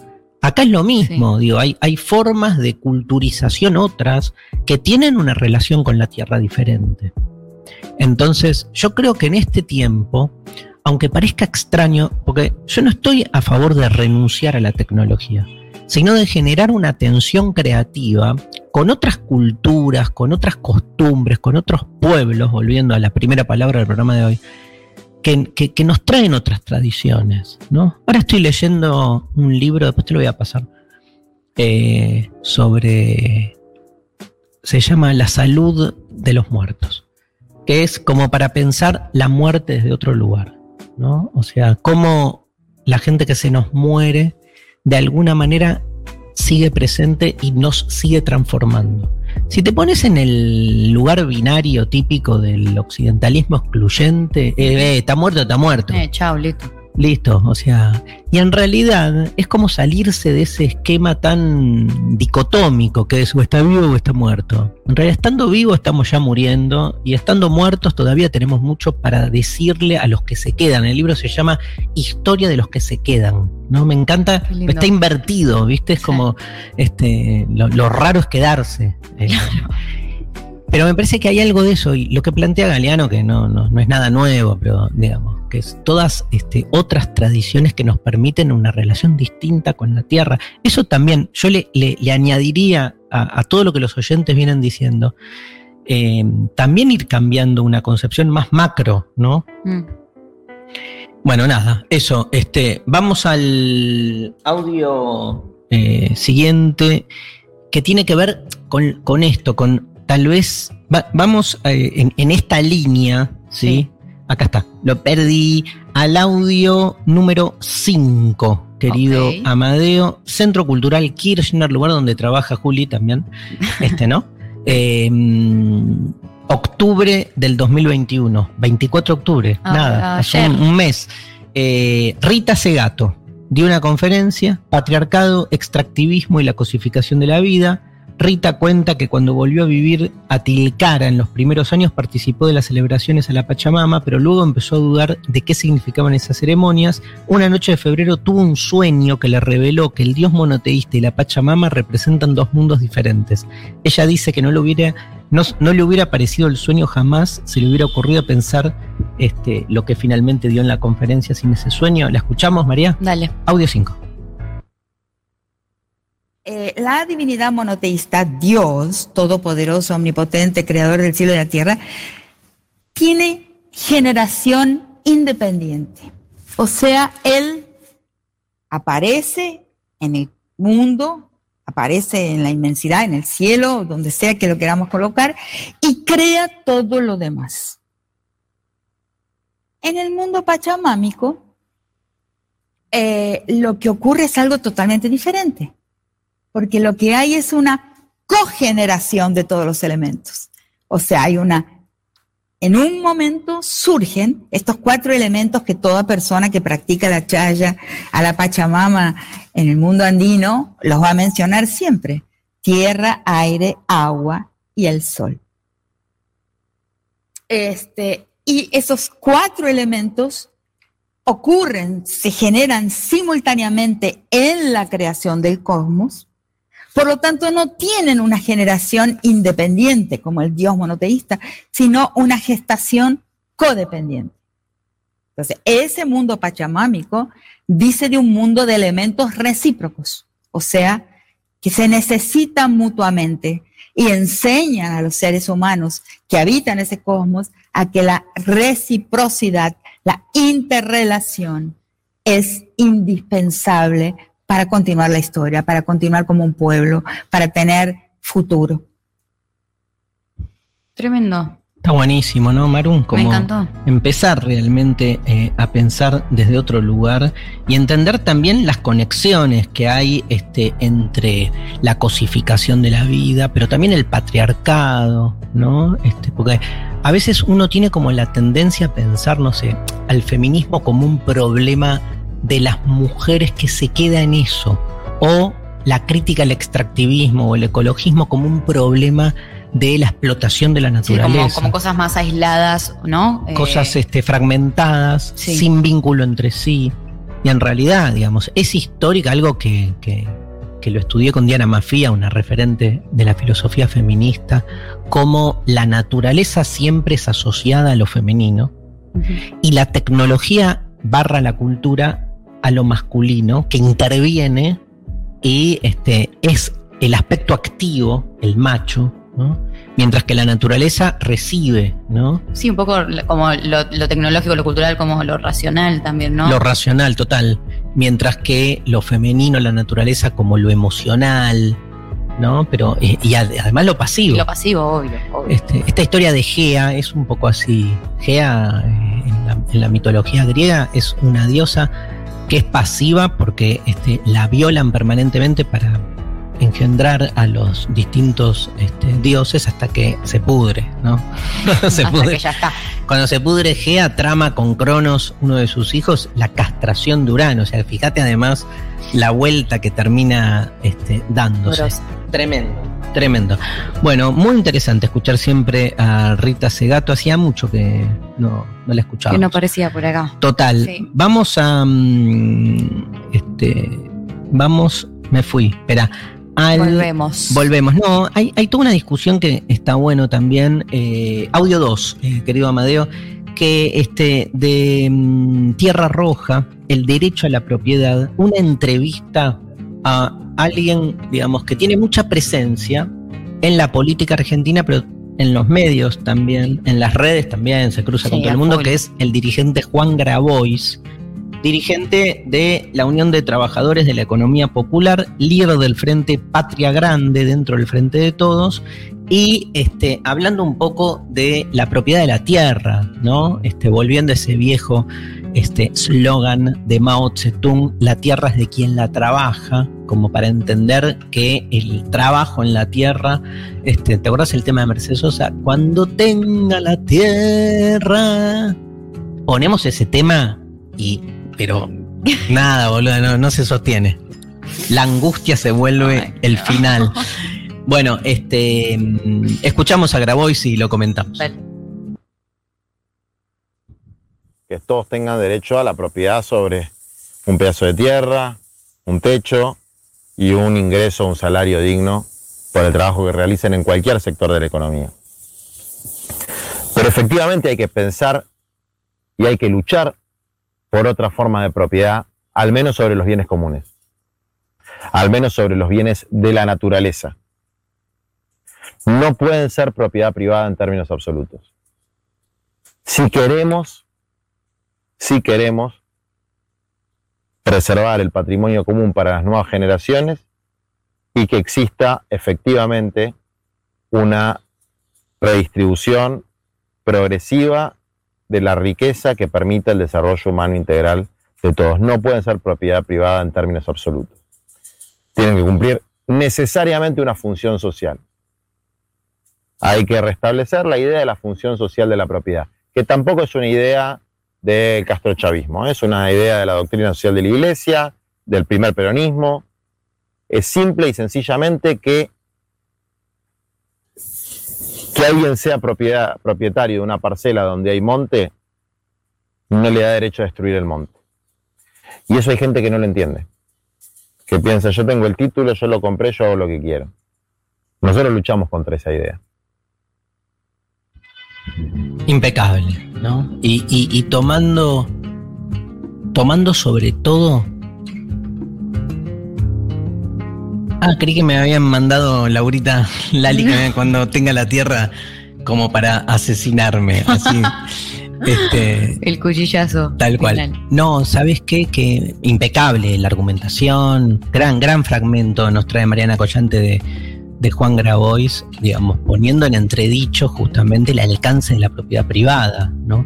Y pero me quiero quedar con esto de, de, de relacionarlo con la iglesia, este, Mm. para salir también cuando dice esto no es el castrochavismo, sabiendo que todo el mundo sale a, a pegar por ahí, que es que el Francisco de Asís, de donde el Papa toma su nombre, eh, tiene una relación, era el amigo de los animales. Francisco está siempre ahí con un lobo, aparte que se, se supone el animal salvaje que él toma pero no do- domestica, sino que es desde el amor por la naturaleza que convive y tiene justamente una concepción del, del uso de la naturaleza.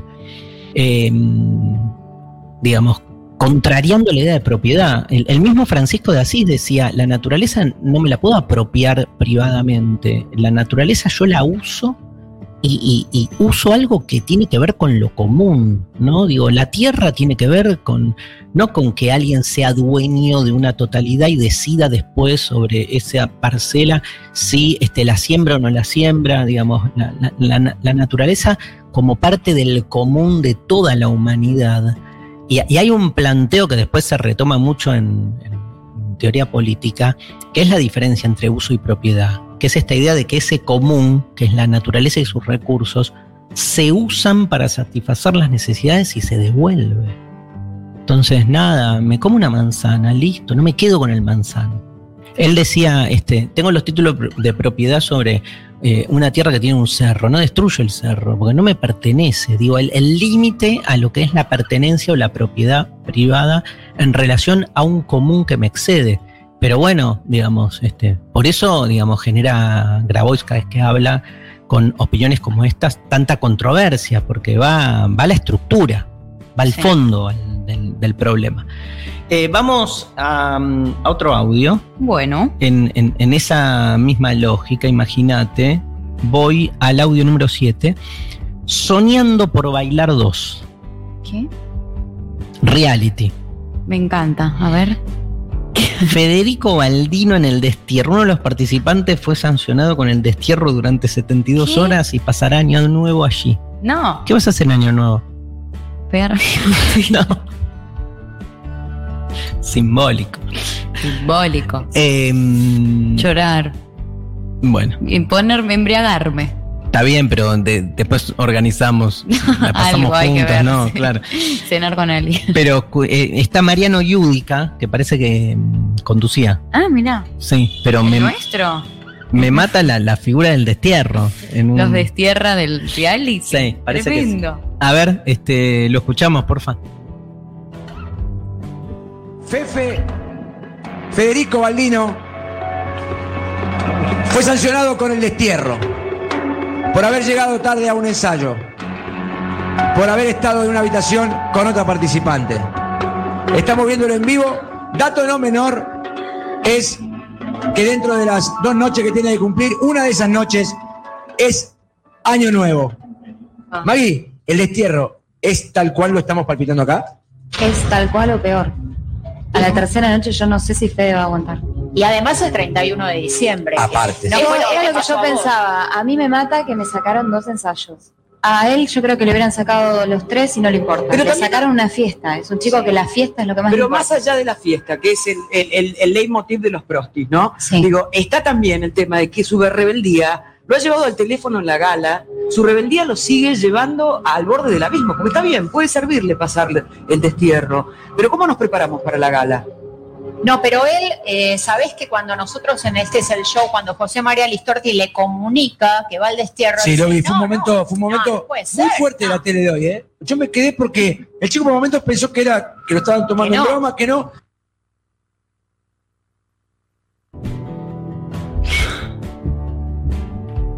Pobre Fefe.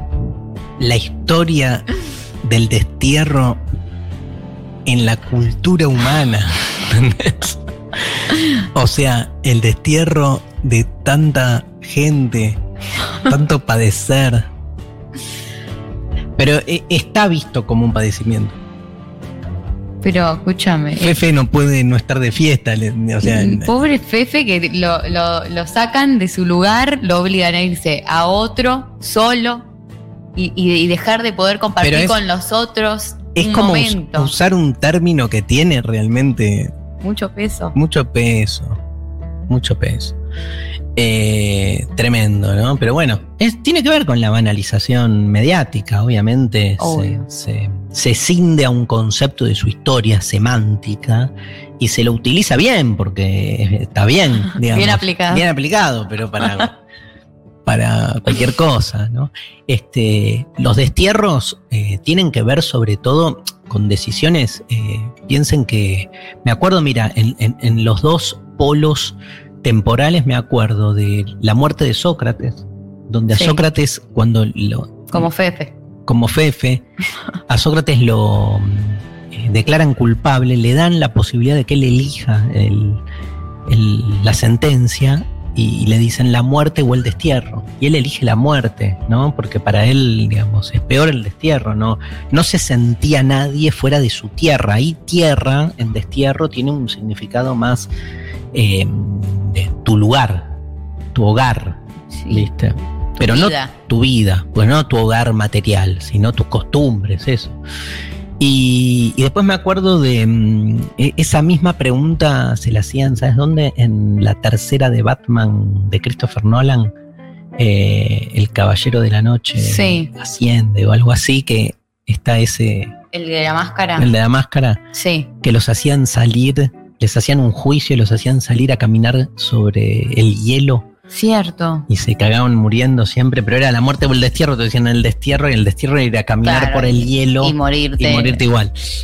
Nada, eso. Este, pero digamos. Después hay otra, otra forma, la, la forma que conocemos en Argentina del destierro, que tiene que ver con el exilio, ¿no? Que más que un destierro en el sentido de ser echado, es irte a la mierda porque te van a matar. Y hay muchos que con el fin de la dictadura volvieron del destierro, como el caso de Mercedes Sosa, que cuenta en un documental sobre su vida conducido por su hijo Fabián Matus. eh, bueno, cuenta un poco la historia de Mercedes Sosa, el exilio y el destierro. Audio 6, lo escuchamos. Desde el año 75, un año bastante siniestro para mi vida realmente. El año 75 yo estuve prohibida, yo, yo tuve problemas en Tucumán para cantar. En el 75 también estuve amenazada de muerte cuando estaba en el Teatro Estrella. En el 75 pasaron muchas cosas, en el 76 peores. Tuve que irme, porque en realidad me pusieron la valija en Ezeiza, porque ya me seguían demasiado de cerca los militares. He sufrido mucho lejanía y aparte he sufrido eh, estar sola para tomar decisiones. Yo tengo la suerte de que mi hijo me ha apoyado en esto y que nunca me ha dejado caer. Y tengo la suerte de escuchar realmente a los jóvenes. No veía la hora de volver. Ni sus Estaba sueños se desesperada. Desesperada por volver. Solo una sombra que da y paso las madrugadas. Bueno, impactante, ¿no? También tantas historias que a veces nos olvidamos, pero tantas historias, entre otras cosas, que generó la dictadura, además de las muertes, los desaparecidos, los secuestros, fueron muchos exilios, ¿no? Esta, decía Mercedes Sosa, desesperada por volver a lo propio. Pues uno cuando está acá se quiere ir a la mierda, quiere viajar, no sé qué, pero cuando ya no podés estar obligadamente en tu lugar, hay ahí un, un vínculo que se, se agranda muchísimo. Vamos a mm, cerrar entonces con música Dale. este, y un poco en homenaje a tanta gente que se ha ido a distintos exilios. Vamos a escuchar este, a Jaime Ross hablando del exilio para muchos uruguayos en uno de mis temas favoritos de Jaime Ross, Brindis por Pierrot. El domingo. Una hendidura intangible. Una angustia palpable. Demasiado humano. Demasiado humano. Una respuesta posible. Bueno, estamos, María. Nos metemos en la última media hora del programa. Eh, este es el espacio auspiciado por el grupo Planeta y vamos a presentar los dos libros de hoy. Este, pero antes vamos a mandarle un saludo especial. ¿sí? A eh, gente amiga que eh, nos escucha siempre. Un gran abrazo a Mariano, a Chon, a Benito, a Moris y toda la gente de la Eco Aldea Nacal de Cañuelas. Un abrazo enorme. Enorme a todos ellos. Que bueno, gente que desarrolla un proyecto de vida autosustentable, así que bancamos a full. Un gran abrazo para todos ellos. Em, Este libro, librazo, ¿eh? Furia Travesti, Diccionario de la T a la T, es un grito de guerra contra todos aquellos discursos que buscan negar la identidad travesti, subsumiéndola en uno de los dos polos del, barbari del binarismo, barbarismo, mira, me salió. Increíble, del binarismo hétero. Ser travesti, afirma la autora, nada tiene que ver con nacer en un cuerpo equivocado que es necesario intervenir para normalizar, volverlo pensable, digerible para el estómago binario de una sociedad tan bien pensante como hipócrita. ¿Cómo es? Bueno, hay que leer el libro, ¿sí? Este libro es también una vida que se presenta por primera vez organizada, una experiencia que se relata para dar sustento a una militancia a favor de los derechos de los travestis como grupo. Es por lo tanto un grito a la vez individual y colectivo. Con lengua filosa, claridad y fiereza, Marlene Guayar teje en estas páginas una exposición razonada y lúcida de lo que significa ser hoy una travesti latinoamericana. Expulsadas aún niñas por la institución familiar, serán migrantes todas sus vidas, marginales, prostitutas, pero también seres de enorme encanto y belleza, inteligentes, atractivas, seductoras. Como todas, todos, todes son lo que son. Y este libro por primera vez les da el lugar que merecen.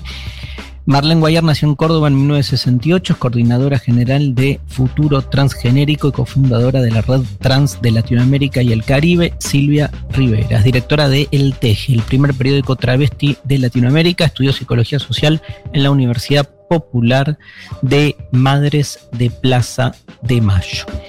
Y el otro libro que vamos a, este, que estamos sorteando hoy es un nuevo libro de Aurora Venturini que salió Tusquets a este, editar toda su obra. Los relatos reunidos en Cuentos Secretos de Aurora Venturini abarcan gran parte de la historia literaria y personal de una autora incomparable, entornos familiares enfermos y disfuncionales, personajes feroces y monstruosos, historias de soledad y sufrimiento, sexo y erotismo se condensan en estas ficciones. Con una voz disonante e incisiva, Aurora Venturini incorpora cultismos, anacronismos y jerga popular y se inventa un idioma propio y sin reglas como solo ella supo hacer. Sagaces y con un desbordante sentido del humor, estos relatos secretos están inspirados en la memoria y en las extraordinarias atmósferas que Aurora Venturini crea e ilumina con maestría para contar todo, tanto lo banal como lo trágico. Los dos libros que Librazos. sorteamos hoy, búsquenlos. Este, el espacio del grupo Planeta. Le damos la bienvenida a Mariana Collante. Hola. Hola, Mariana. ¿Me escuchan? Te escuchamos bajito, pero te escuchamos. Ah, bueno, voy a tratar de subir el volumen. o si Qué biblioteca que veo ahí de fondo, por favor. Hemos hecho una pequeña una inversión en nuestro bienestar, que es una forma de, ¿Nuestro? de ¿Nuestro? nuestro yo y todas mis yoes. Ah. Están adentro, están adentro mío. Creíamos que- para ver quién Que había, había novedad nuestro. No, no, que, que- bueno, no, no hablemos No de hablemos. cosas. Hablemos de Antonio Di Benedetto mejor. Oh, sí. Bueno, hoy voy a hablar de Sama, ¿no? Una novela de Antonio Di Benedetto, publicada en 1956. Di Benedetto nació en Mendoza, trabajaba en el diario Los Andes y dejó una obra muy importante para la literatura argentina, si bien no es un escritor conocido por el pueblo lector, digamos, eh, pero cuando Lucrecia Martel hizo la versión cinematográfica de esta novela Sama, ahí su nombre volvió a circular y el libro, por supuesto, también. Entonces, para que nos metamos en el mundo que propone Di Benedetto, versión Lucrecia Martel, los invito a ver unas imágenes del tráiler como nada, como una ilustración. A ver.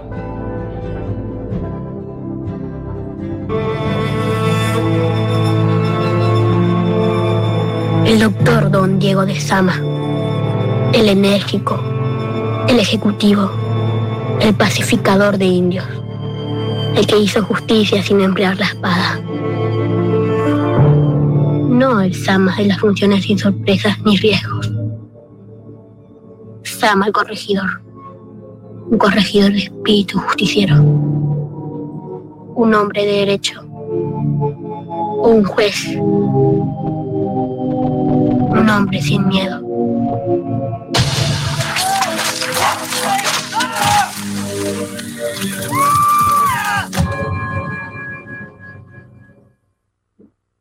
Bueno, ahí estamos escuchando la versión que hace Lucrecia Martel de esta novela, que es, a mí me parece una película preciosa, pero en un sentido pictórico. Claro. Sí, sí, que vienen de ver series y qué sé yo, obvio que les va a parecer lenta y bueno, y todos esos calificativos que le ponen a las películas cuando tienen otro ritmo ni tienen otra búsqueda.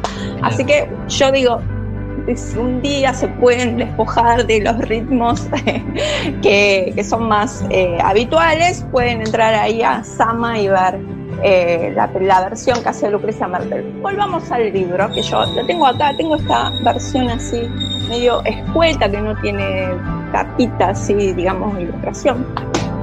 Eh, entonces, Diego de Sama es un funcionario de la colonia española. En el Cono Sur no se especifica bien en qué ciudad está, pero sabemos que desea y espera su traslado a Buenos Aires, ¿no? Aclaro que no es una novela histórica, no pretende recrear ni el lenguaje, ni las costumbres, ni hechos reales que hayan pasado. Tampoco es una, es una parodia. Di Benedetto construye una especie de eco de todo eso, la idea que nosotros tenemos de lo que puede haber sido esa época. Entonces Claro. él trabaja con ese material. Está narrado en primera persona, Diego de Sama cuenta 10 años de su vida en un presente permanente, pero sin embargo no deja de evocar el pasado, su propio pasado. La novela se divide en tres apartados bajo el título 1790, 1794, 1799. En el primero, Diego de Sama está recaliente, anda ahí buscando a alguien para tener un romance, pero se enreda en un montón de protocolos, ¿no? que son los protocolos de la seducción y del amor que tenemos aún hoy, pero bueno, él en otra versión. Al final no pasa nada, ¿no? Él da vueltas por acá, por allá, qué sé yo, pero no, siempre está como estancado, ¿no? En el segundo apartado, en el segundo capítulo, comienza como su declive ya de una manera mucho más evidente. El chabón se empieza como a opacar, ¿no? Tiene problemas económicos, vive un poco del prestigio que debería tener como funcionario, pero se va quedando sin crédito, digo, sin crédito social, sin crédito real, ¿no? En plata y empieza a tener como una serie de alucinaciones y el texto se vuelve un poco fantástico, ¿no? Y en el último, sí ella abandonado y debe participar eh, de la persecución y captura de un hombre desleal, ¿no? Que contribuyó al alzamiento de los indios. La novela no trata de solamente de estas diferentes formas de la espera, ¿no? Él todo el tiempo está esperando que llegue ese traslado, finalmente, aunque ya está hecho mierda. Eh, lo que trata sobre todo es la caída de esos ideales europeístas, un poco de lo que veíamos hablando antes, ¿no? de esa Sí. centralidad. Ha sido traicionado y abandonado por quienes defendía los valores de la corona europea, del poder, el absurdo, la otredad. Para él nada significan ni los indios, ni los mulatos, ni los criollos. Solo se siente parte de las élites de las colonias. Pues no, mi ciela, le dice Di Benedetto a su personaje, don Diego de Sama. Le dice, no, fíjate que te cagaron. O sea, eso le dice el autor. Entonces sabemos que el tema de la colonia, la periferia, la centralidad de lo europeo, pertenecer, ser y parecer, nos atraviesa todo el tiempo, así que por eso yo les recomiendo que lean esta novela que para mí es hermosa, tremenda. Presten atención al lenguaje que construye Di Benedetto y se van a sorprender. Increíble. Bueno, este fue una gran eh, sinopsis de, Es- sí, de la novela. es una Igual no dijiste cómo termina. No voy a decir cómo termina porque Bien. termina mal. La peli- Muy mal termina, María. La película, la película es este fiel a la obra literaria. Es muy difícil decir si algo es fiel. No, Lucrecia ya lo. lo- Lucrecia, mi amiga Lucrecia. Tu amiga Eh, Lucre.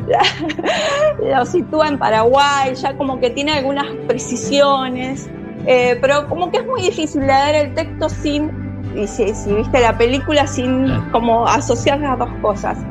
Es más o menos, ¿no? Versión de Lucrecia Martel. Pero la trama es la misma. Sí, más o menos sí, sí, sí. Sí, Bueno. están estas tres épocas, ¿no? Estos tres capítulos, esos nudos Sí. narrativos están. Sí.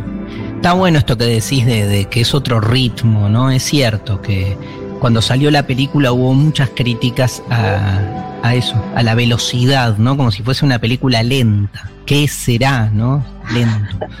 Claro. No, no, Total. pero entonces tendríamos que tirar la mitad de la filmografía del mundo porque No, no, está en, los- en el tiempo que nosotros queremos. Así que, Bueno, Mariana, gracias.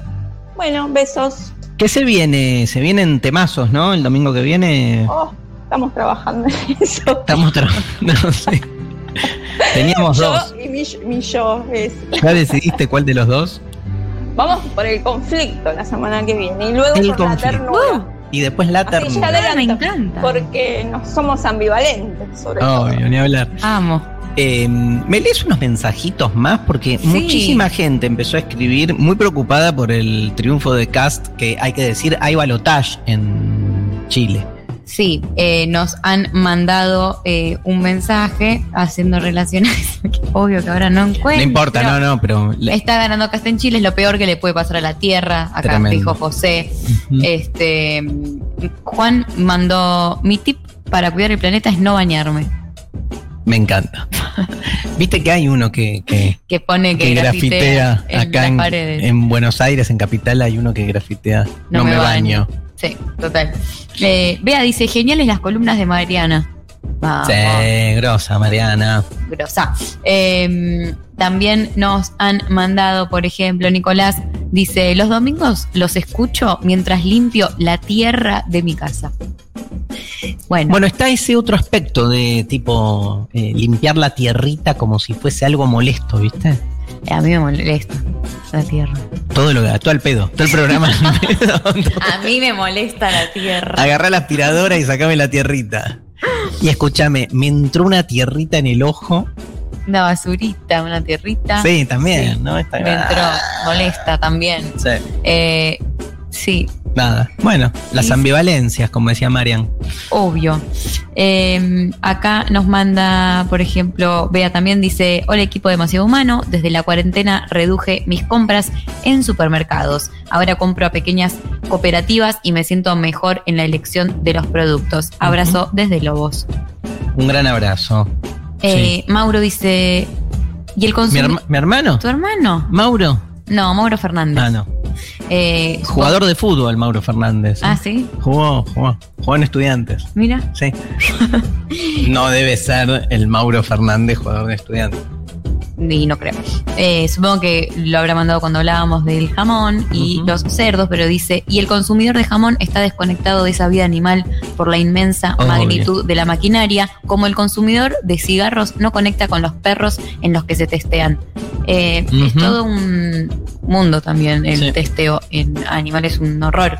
Eh, Yo no sé por qué no, no lees un mensaje que dice, María, te amo. porque, porque no lo voy a leer. Me da como... Es mucho. Gracias, gracias a le oyente. Cultivo Ah, hongos. Ana, gracias. ¿A quién? Ana. Cultivo hongos, dice Lore Berna desde hace un tiempo y estoy entrando al mundo de la micotectura y es un flash. Qué bueno. ¿Qué hongos?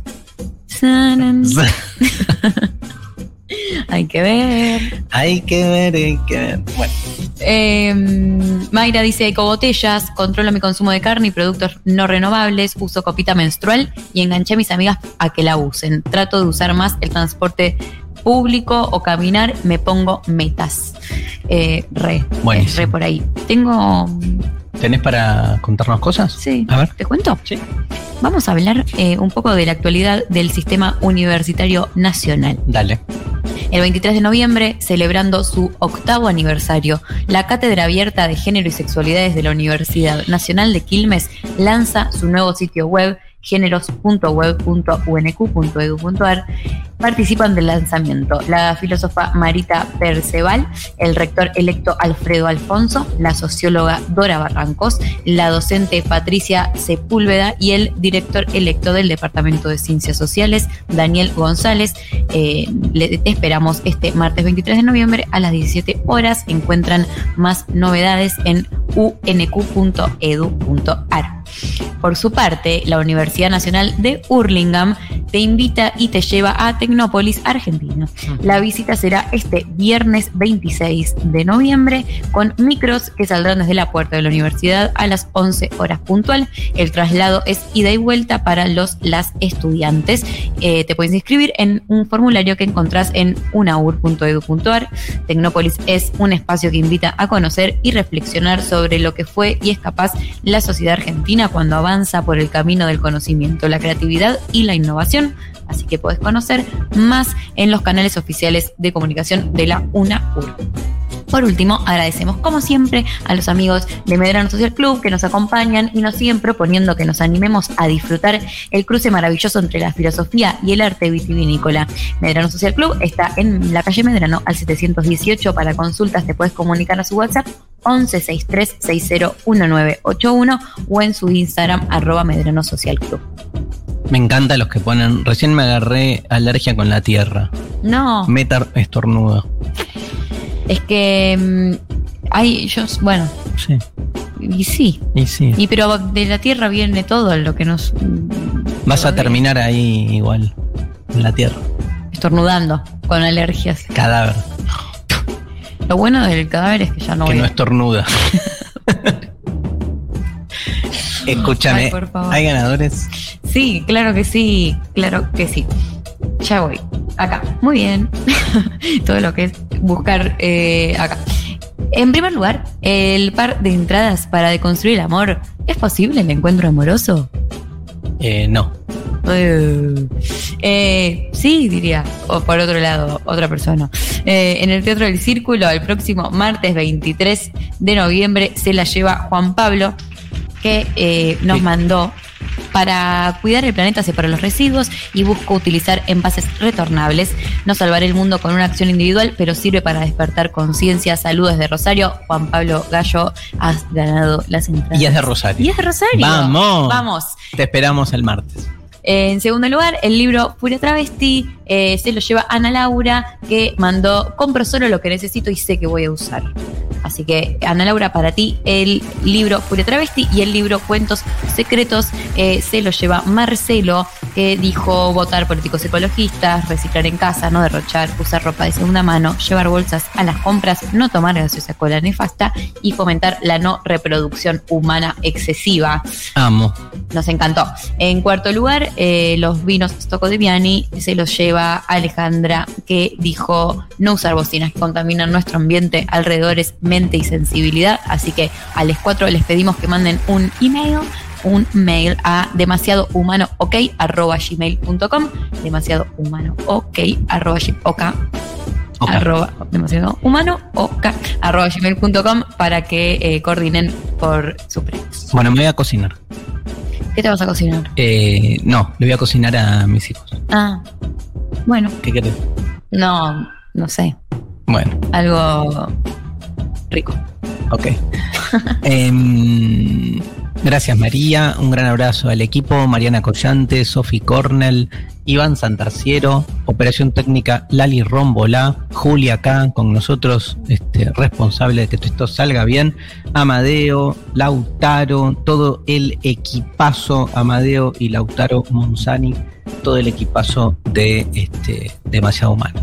Nos vamos con Sky Bellinson, querida Lali, entre el cielo y la tierra para cerrar el programa de hoy y nos estamos viendo el, domingo que viene. domingo. Ya está, volvimos a, a la rueda. ATR. Volvimos al.